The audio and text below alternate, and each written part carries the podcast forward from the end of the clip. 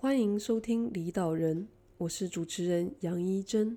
This is Humans of Shore。离岛人节目是个访问离开岛屿的人们，分享他们经验的平台，谈谈他们离开岛屿的原因与过程，了解离岛人每一个决定背后的心路历程、经验分享以及近况更新。离岛人节目目前在 Apple Podcast、Google Podcast、Spotify、Anchor FM 等各大平台皆可收听。如果你喜欢李导人节目，欢迎在订阅之后到 Apple Podcast 给我们五颗星星，让更多人有机会接触李导人节目。呃，大家好，欢迎收听今天的李导人。今天邀请到的是就是民宿管理达人翁炳增大哥。然后不知道大家来日本玩的时候有没有就是住过东京的民宿？然后，所以翁美登大哥是还蛮多年前就离岛，然后到东京上课专门学校进修，然后现在是东京民宿住服的负责人。那就是其实我个人对这个就是民宿这件事情还蛮好奇的，是因为呃日本这几年因为 Airbnb 的关系，然后呃对于民宿跟旅馆的业的规范其实有很多很多的调整，然后所以就是希望通过这个机会，然后来了解一下就是在东京深耕这么久的台湾人是怎么样。去看待这些市场的变化，然后还有呃了解翁大哥当年来日本，然后就是决定开始做民宿的契机，这样，那就欢迎就是翁炳增大哥。你好，很开心可以跟一真，一真对吗？对对，一真，可以跟一真来到这么可爱的一个那个地方，那就是一起录音，自己蛮开心的，也蛮兴奋的，也今天请啊，可以多多呃指教，谢谢。所以呃，就是先先想要跟呃翁大哥请教一下，就关于民宿的部分啊，是是就是因为现在呃东呃翁大哥是在东京，就是做呃一间叫祝福的民宿公司这样子。对对。那可以简单一下介绍一下，就是这个就是公司的业务跟就是你为什么会开始这个公司吗？哦，是的。呃，最主要我们公司的业务，啊，从我们的公司的名字来讲，可能会比较简单，因为我们叫祝福株式会社。那这个祝福的话，它主要一个比较简单的一个起源，就是它是一个嘛提供给客人住的一个服务。那这个服呢，为什么叫福？因为本身我老婆她叫福田加世子，是一个日本人。那一开始我想说取名字的时候，嘛就简单扼要，那容易懂。那后来我就把这个公司的名字就取成是祝福。那其实我在日本已经开了两间公司，那 那其实我也结过两次婚。嗯，对，所以等于说这次刚好就跟这个老婆就有一个嘛一个结婚的一个嘛一个纪念啊，或者什么，对对对，反正就成立了第二间公司，那也把他名字就把它取在公司的那个名字里面，所以也会比较好记这样子，所以我们就取成叫祝福株株式会社。那主要我们公司的一个服务的那个内容是做民宿的管理跟运营，还有一些清扫。那我们最主要，我们现在的物件都以那个新宿区的那个东新宿跟大久保附近为主，我们的物件都在这个地方。那平时的话，我们就接待客人嘛，那包含我们呃房间内部的一些内装啊，跟家具的布置，还有我们最近一些那个平台的管理，还有一些 PR，那其实都是我们内部的一些人都会一起完成这样子的一个工。所以是慢慢慢慢的也是在怎么讲，就是在成长中，对对，也蛮感觉蛮蛮蛮开心的。对对对。像像翁大哥这样，你刚刚讲说物件集中在大酒保跟新宿区，我最近是有看到，其实昨天吧，看到一个小新闻，他就说，就是东京有还五十 percent 的人都住在，就是外国人，嗯然后都住在好像新宿，嗯然后什么池袋那边吧。是是。所以像这样，像翁大哥，你们现在手上。嗯，的物件是，我是买买的吗？哦，呃，对，好像我觉得大家对这个东西都还蛮有，因为很有兴趣的。对，因为很多人就在想说，要像我妈妈也有想过这个问题，说啊，想要来日本自产，然后可以把房子租掉啊什么，然后我就想说，有这么容易吗？就是感觉到就是管理啊什么，就是什么的就很麻烦。很麻烦哦。对吧？那真的，假如一真的妈妈要买房子的话，记得告诉我，我可以把它租下来。对。那那我就可以透过它来赚钱。啊。没有，其实我最主要，我来日本来了已经十三年了。嗯。对。那我其实我的签证都一直很波折。其实我到现在也 算是日本人的配偶者。对对。对，那其实我们家也不是说非常富裕的一个家庭，那就是可能比较乡村，就是乡下，因为我们在台南的白河，不知道你们有没有听过这里？对不起，我台北人。啊，台北人 啊。那我你们有吃过莲子吗？有。对，我妈很喜欢。对，那个产地其实就是白河。哦。跟那个桃园叫一个叫大大大园还是什么？嗯。就是这两个地方有产莲子。那其实我们是在一个乡村的小朋友，对。对。那我们家也就还好啦，算是一般，也没有说很有钱。那只是说刚好有一个契机来到日本，那就一开始就在那边留学啊，就慢慢起来。那其实自己是没有很有钱。嗯，先先买一些前面东西先解释一下，你才会知道。不是，一来日本就买了五栋。没有没有没有没有，我们是一个比较贫贫穷的一个乡村来的小朋友，这样没有开玩笑。那其实我们现在最主要也是一个契机下，就认识一些就是拥有房子的一些在日本华侨。嗯嗯嗯。那他可能早期就有买的一些房子，那可能我们认识他。那我为什么会认识他们？其实一个很简单的契机，就是因为我以前在做搬家。对。那其实我现在这间公司做到现在，在已经做了五年了。对。那我在五年前是做搬家，那就认识一些房东。哦。那我们其实就有一个就是呃维系，那有时候有一些搬家的工作，会处理一些那个垃圾的的事情，他们都会找我。哦。对，那就刚好在一个很有趣的契机下，刚好其中一个认识的马算房东也算朋友，他们刚好有一栋房子就是要清空，嗯嗯，想要租人。哦，它是一楼到三楼的一个一户建。哦，一户建，你们知道什么是一户建？一户建就是就是大家如果有看小哆啦 A 梦啊，或者说它就像大雄家就是是一户建，但它是两层楼这样。对对对对。那我们刚好是没有像大雄家这么大，就比较小一点点的。那它也是一二三层楼，那大概有九十多平方米。对对对，一个一个呃四房一厅的。对对对。那一开始刚好在一个这样的契机下呢，他就开始做了这个不动产相关的东西。可是我一开始不是做民宿，对，一开始是做学生寮。哦。对，我一开始是从这样的地方开始。对对。那那时候我是把它租下来，啊啊，后来就是再把它转租出去，就赚一些辛苦钱这样。对对对。对对，因为会有会有一些呃成本的压力嘛，那就从这个地方开始。啊，后来做了一两年的时候就开始。刚好那时候 Airbnb 呃 Airbnb 在日本就慢慢的有一些能见度就出来了，对对对，那我就开始就转做民宿，对对对，就从就这样子起来的。对。那其实我们的物件呢，嘛讲到重点，其实我们自己公司是没有没有买物件的，哦，我们都是跟主要是跟房东住，另外就是我们帮房东做管理，嗯嗯嗯，对，我们主要是这两个，就是 sublease 嘛，对 sublease 跟那个代购跟呃代管，嗯。我这一阵子刚好有看一些关于不动产的一些知识，什么、嗯、就是日本，譬如说像台湾要卖房子，你要有一个什么不动产经理人还是什么的一个证照嘛？对，对。像然后日本人好像叫呃叫宅建士。对，对。然后像这样子，就是我记得我那时候看到谁讲，他说，嗯，如果在日本要做这些，譬如说买卖或是管理房子，嗯、要有宅建师这种资格。嗯嗯嗯嗯。像这种做民宿会需要吗？就是。啊，这个证证照，对他有关系吗？啊，其其实我们现在做民宿的话，它也是有两种证照。对，一种的话就是叫呃宿泊管理业者，嗯、一种叫做呃宿泊的中介业者，它会有两种证照。饭店在这里面吗？还是饭店另外？不是，对。哦，所以饭店之外还有另外两个这样子。两个对，那其实它最大的区别是什么？饭店它本身就是一个拥有一个饭店许可的一个证照。对。那它这只有运营公司，它就可以去运营这间饭店。对。对，那其实我们民宿跟饭店的最大区别是什么？你这里想想。我记得，嗯。简单就可以，啪想到，哎，民宿，嗯，饭店，嗯，的感觉。哎。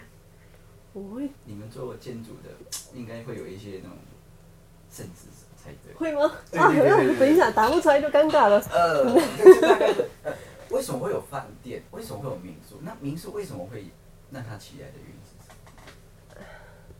不知道。我会觉得，就是单纯来看，应该是量的问题。对。讲到核心重点。嗯。对。哟。那不不愧是做建筑，对设计。那其实为什么会有民宿？那最主要民宿跟饭店最大的区别是什么？因为饭店它只有很单纯提供住的部分。对。那民宿它其实什么？是一般的住家。对对对。把它拿出来出租给那个观光客啊，有商用的问题，对？它其实会有商用问题跟管理的问题。对，跟那你看饭店，它就一整栋，对对对，那他可能有五十间房间或一百间房间，对对。那所以他在管理上面的话，他会有一个很专门的一个团队在管理这个东西。对。那假如客人有发生什么问题啊，或者是那个客人在外面怎么样怎么样，或者是一些行政或就是一些那个犯罪或干嘛的话，至少可以去追溯得到这个客人的资料。对啊。对，这个是一个很核心的。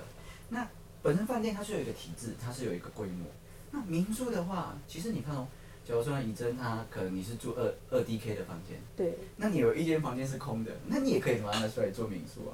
就是那样子的话，感觉上就很像是我们有时候就是有些留学生就是说，哎、欸，我有一个空房间，有没有人来跟我 share 这样？对。但是那个也叫做民，某种程度上，呃，这个就有一个很有趣的法规上来讲就是民宿，对不对？对原原则上，它会呃，就刚才你有讲到一个宅建，对。那宅建它其实跟台湾，可能台湾都知道我们要过户干嘛要代书，对对对。对代书，那日本其实就是跟代书很像，嗯，就宅建就跟代书很像。只是说他他在那个宅建的话，他只能够做合约上面的一个呃，就是那个呃呃说明。对对。假如说你要去那个地政事务所办过户的话，他可能还需要呃行政属实。对对对。对，它是分开的。对对对对。对，一个做合约的，一个做那个謄本过户。对对对对。简单的来讲，它是这样分开的。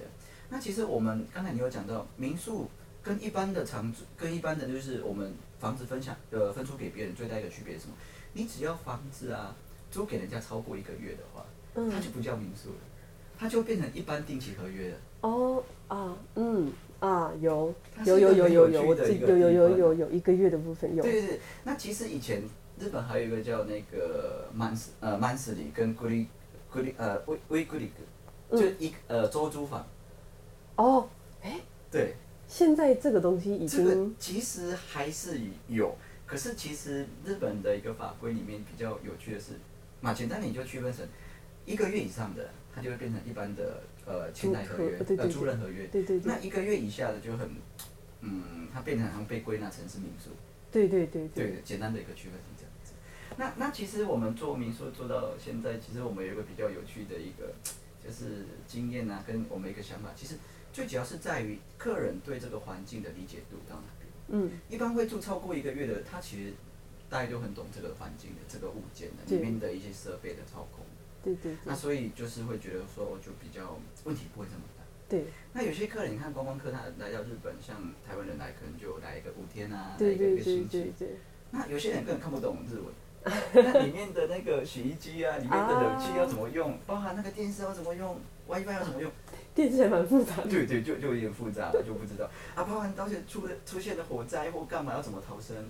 东西坏掉要怎么样子，就变成它主要一个核心的问题，就是在认知，就是客人懂这些操作跟不懂这些操作。对。所以变成要有一些比较专业的，就是相关的人去跟客人去做说明跟解释这些东西的一个操作。对对。那慢慢延伸到现在，才会有我们这种民宿的代管业者的证照出来。嗯他主要的工作就是去管理马物件，管理客人。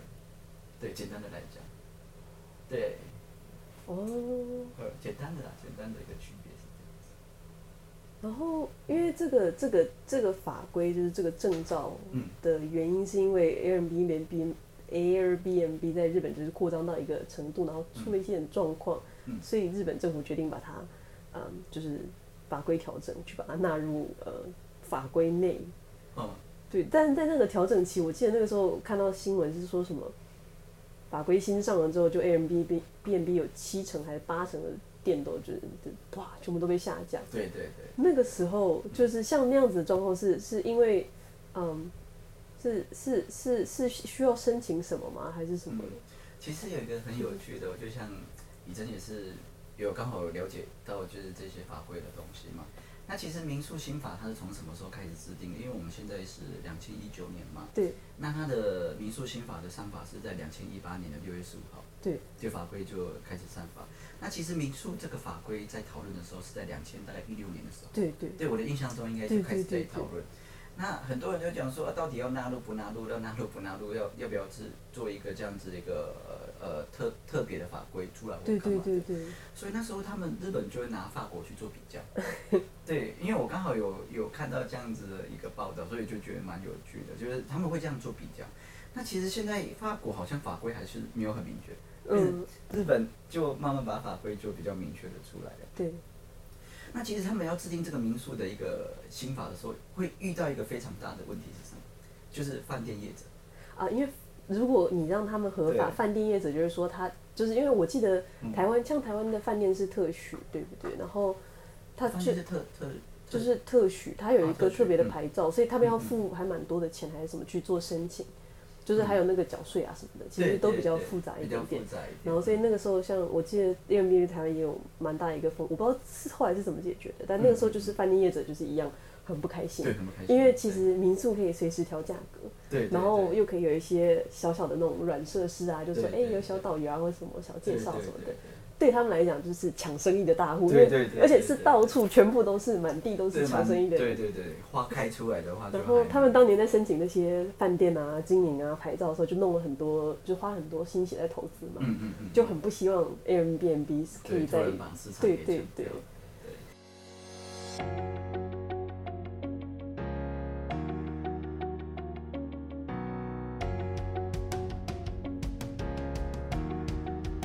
如果各位对谈话内容有任何感触或问题，欢迎在离岛人的 Facebook 粉砖下面留言，告诉我们你的想法，给受访者最直接的支持与回馈。除此之外，二零二零年一月十日星期五下午，离岛人将在台北举办取暖见面会。如果有听众朋友在投票日之前有意愿共襄盛举的话，欢迎至 Facebook 粉丝专业的活动页面报名参加。时间是二零二零年一月十日星期五下午，离岛人取暖见面会在台北。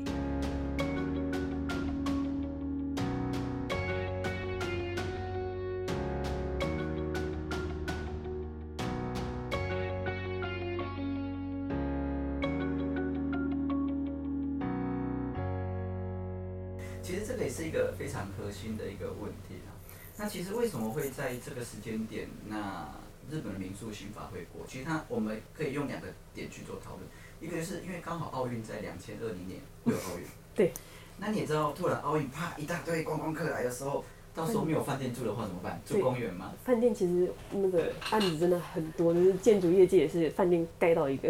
对对对，所以现在尹真他们公司应该是蛮赚钱的。也不是是公司赚钱，跟我跟我们没有直接。哦，跟没有没有直接关系。没有，这时候比较案件可以做，所以比较会有学习。而且是很多饭店，就是多到我有一种，哎、欸，为什么你你们觉得？因为他们他们预期说，二零二零之后还是会有那个，就是奥运之后的效应，就是还会还是会有很多观光客来。对。所以他们就预期还是有办法，就是回收那个投资这样子。对。那其实我我是觉得嘛，刚才我们就讲一个比较有趣的，就是为什么会有民宿跟饭店？对。开始在讲这个议题的时候，那其实。那最主要奥运之后会怎么样子？那可能目前日本政府有去做一些统计，它可能马数量会不够。对对。所以他们希望说，哎、欸，不够的状况下，可以用一个怎么样的配套措施？哦，去把这些对观光客吸纳掉。对，吸纳掉。因为你到时候到时候真的来了，那没有饭店住的话，你看政府就问题就很大了嘛。对，而且也不可能说随便找个地方就盖饭店，因为东京都内就已经满了。对对对。然后空房子又这么多。对，又这么多啊！所以他们也是想要说如何去活用这一些那个空房嘛。嗯。对啊，做让它会有一些创造一些价值啊，对，干嘛的，才慢慢会有这个地方起来。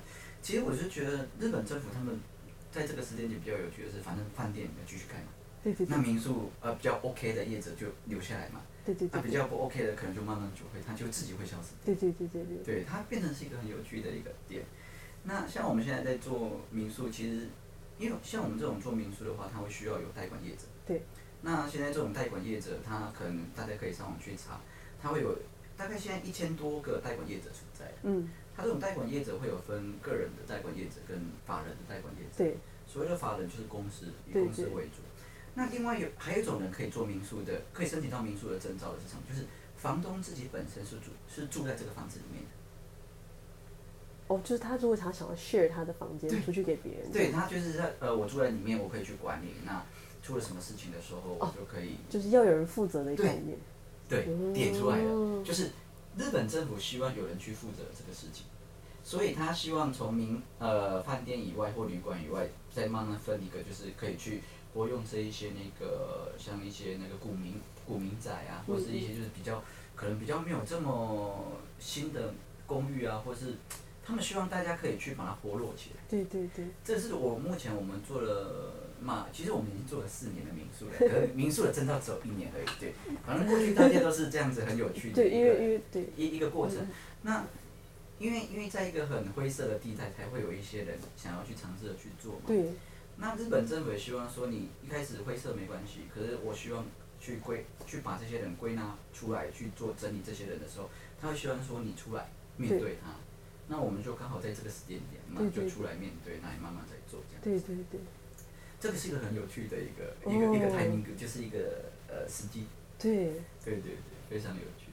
哦。Oh, 对，它主要的核心，主要的区分是这样子。就自己之前在住的时候，其实没有在想那么多，嗯、就想说哦，就住啊。但其实后面的管理什么的，其实也也真的是蛮多状况的啊。所以像因为我之前有住过日本的 share house，、嗯、然后他们也是基本上是签一个月。对。对对就就算你住只住可能。呃，就算你只住十五天好，你也是要签一个月的约，不管怎么样。对，对，因为如果不这样做，就会变成是灰色地带，然后日本的公司没有办法对对对对去负这个责任。对。对。哦，蛮活动。其实这个也是一个很有趣的，就像以前我在做那个呃学生宿舍的时候，有些人会觉得说啊，那我就提早我跟你解约，跟你说我就可以提早去解约。那原则上大家就自己抓一个月的时间点。对。对，不会说啊，你今天解约，我今天就给你退房。对对对。对，因为这样子比较好做管制嘛。对对对。那你下一个人要再进来的时候，我也是要花一个月或者两个月才可以找到下一个人。对。对，那那这个也是一个，就是他们那个宅建法里面的一个规定。嗯嗯嗯。对啊，就还蛮有趣的。哦。就是我觉得来日本之后，因为在日本住了一阵子之后，然后就发现，就是就有稍微去看到这些事情，然后就觉得好有趣，然后后来发现，现在才发现说我对台湾的那种。就是这种住宅啊，或民宿啊，都不动产这种，完全一点都没有了解，就是 还蛮惭愧的。对，不过因为你们是在做设计的嘛，就是设计让人家住起来很舒服啊，那盖起来很漂亮的，那也是你们的工作嘛。对。那主要是我们是嘛，最主要我们在做民宿是如何去活用他们这样子的房子，把它让它发挥出它的一个价值啊。对对。对，那日本最近也常讲说，如何去活用一些没有人在住的一些房子。让它也会有产生一些价值或干嘛。假如说这些房子都没有人住的话，到后来也是只能是拆掉啊，或者干嘛，其实也是还蛮蛮浪费的。对，对，我觉得。对，因为就是嘛，日本就是人口大家都知道人口老化，然后出生率下降。嗯、对，对。然后呃，空房子很多，然后没有人住，对对对，然后所以其实变成是东京的话，其实还好一点点，嗯、但是有一些。呃，其他的像其他的就是呃县市，嗯、就有很多的那种空屋闲置问题。对啊，对啊。然后，所以他们现在也，我记得他们现在也在想要做改善嘛。对对对。嗯。对，其实会有很多的呃问题面啊，就像你比较乡下的地方，那客人怎么去到那个地方？那包含会有交通的，那去到那个地方，假如说都没有一些人可以去帮他们解决掉那个语言不通的部分的话，对对怎么办？其实这个都是一个很大的问题点。对对啊，对，我就看到一些什么地方乡镇在争那个观光的，就是他们什么在地方再生吗？再生。然后就有在争讲，就台湾人这样。对。因为很多真的真的，就是他们从我那时候忘记我为什么查这个，好像是朋友传的吧，因为我朋友也在做地方创生，在台湾，然后可能就有认识介绍，然后他们就 share 了这样，然后我就看到。就是他们想要有会讲中文、英文的人才可以去地方上住进驻，然后去帮忙做推广这样子。我就觉得这种这种感觉就蛮有趣的。就是如果，因为因为如果你去到那边，其实对当地就会有很大的帮助。对啊，对啊，对。其实我们也都会觉得说，像现在民宿啊，已经慢慢越来越多了。对。那民宿多的时候，就会产生一个竞争的一个问题。对。那竞争的问题起来的时候，就会代表说，因为我们是租的嘛。对。那我们租的话，本本身它的一个租金压力就会比较大。对，我们有时候也想说，那不如我们去去一些比较偏僻的、比较乡下的地方啊。那你看租金就这么便宜，对。那我们在做的时候，可能它的一个成本压力就比较低。对。我们是确实一直在思考这个问题，也在等说，哎、欸，再怎么样子会有一个这样子的机会，可以让我们转战到别的地方去。哦。对对，也是嘛，一直在等待。对，因为我。嗯，我朋友他们老家在横须贺，就是美军基地那个尤库斯卡那边，嗯嗯嗯，然后他就说，他们家那边就是实在是人口外流太严重，嗯嗯然后所以就有很多空房子，对，然后地方政府就有用，譬如说什么，你二十万好像可以买到一户建，这么便宜，就是，但是那房子很旧，哦，很旧，就是就是那种很旧的房子，还要花很多钱去修它，就是你可能要花钱去修它，然后它，但是但是就是。呃，他会希望你可以住在那里，嗯嗯嗯，就是他们希望有人可以用那个房子啦。总而言之，这样为为那个地区啊去对对，然后就是什么，譬如说，好像除了你要，反正有买要要买有一些条件，嗯，但是如果你什么什么年轻年轻人结婚要回去住的话，就有什么补助啊什么什么，就很诱人。然后我想说，哇，就是那不然我去那买个房子，每天通勤好了。就不用缴那个房租。对，就刚刚讲到房租的问题，就想到这个。对啊，对啊，我们专门买一下。假如说算一算通勤费用还还抵得过的话，可能在乡下也是一个不错的一个选择。对啊。这这让我想到，嗯，这让我想到这个租金压力的问题，其实是，嗯，中中大哥，你知道 WeWork 吗？WeWork，WeWork 是什么？WeWork 是一间美国的新创，然后他们是做办公室的，是，所以他们就是。租了一个很大的空间，然后把里面都弄得很漂亮，然后分租给中小企业，就是那种新创啊、中小企业，然后就大哎，大家在里面可以有很多的呃团康团康活动，讲到人家会生气，就是可以一起去讨论啊，然后什么什么什么，然后他们就在美国买了很多房子，然后把他们全部都更新之后，然后变成就是共享办公室这样，然后他们的压力就很大，因为他们房子是买的。啊，然后买的的话，就是当然是说现在好像看起来好像还好，嗯嗯，因为他们有跟 SoftBank 拿到几十多两三亿的投资吧，然后，但是刚刚在讲说租的压力很大，然后但是我就想到他们这个案子，就是因为他们是买的，嗯，然后现在经济是算是往上，所以还可以，但是如果再来一次零八年的泡或日本的泡沫，那那个公司就文倒无疑，因为他的因为没有人会去租那个办公室啊，是是，然后他是。买的，所以那个压力就会超可怕，这样。对，那个医生，你讲到一个很核心的一个问题，就像我们现在，因为我们最近也是有在跟人家租房子，那现在就是，因为我们我们租下来的话就是短短暂，对，一年两年，那做得了就做，做不了就算了。对对。那可是这有时候你买一个房子下来的话，现在成本又这么高，你有可能，呃，现在买是呃一亿，那有可能过了五年之后，它可能降价。摔摔变成五千万，可是我们这么努力的一个五年对一个经营，你可能都做不到五千万。对，对，其实这个是一个很核心的问题。对，有时候我房东也会跟我聊到这个问题，他说啊，其实马小饼，我觉得你很幸福，你又没有什么压力跟责任，你就是租金能付就付啊，不能付你就哎呀，行李打包打包就说拜拜拜拜，我要走了，你就可以走了。可是今天房东把一个物件。这么贵的放在那边，他今天又不是说想要卖就能卖的。对。对对，这个也是一个，你也讲到一个很核心的一个问题。对，因为像像我知道台湾人的就土什么什么土，完了都忘记这种谚语了，什么有土斯有财吗？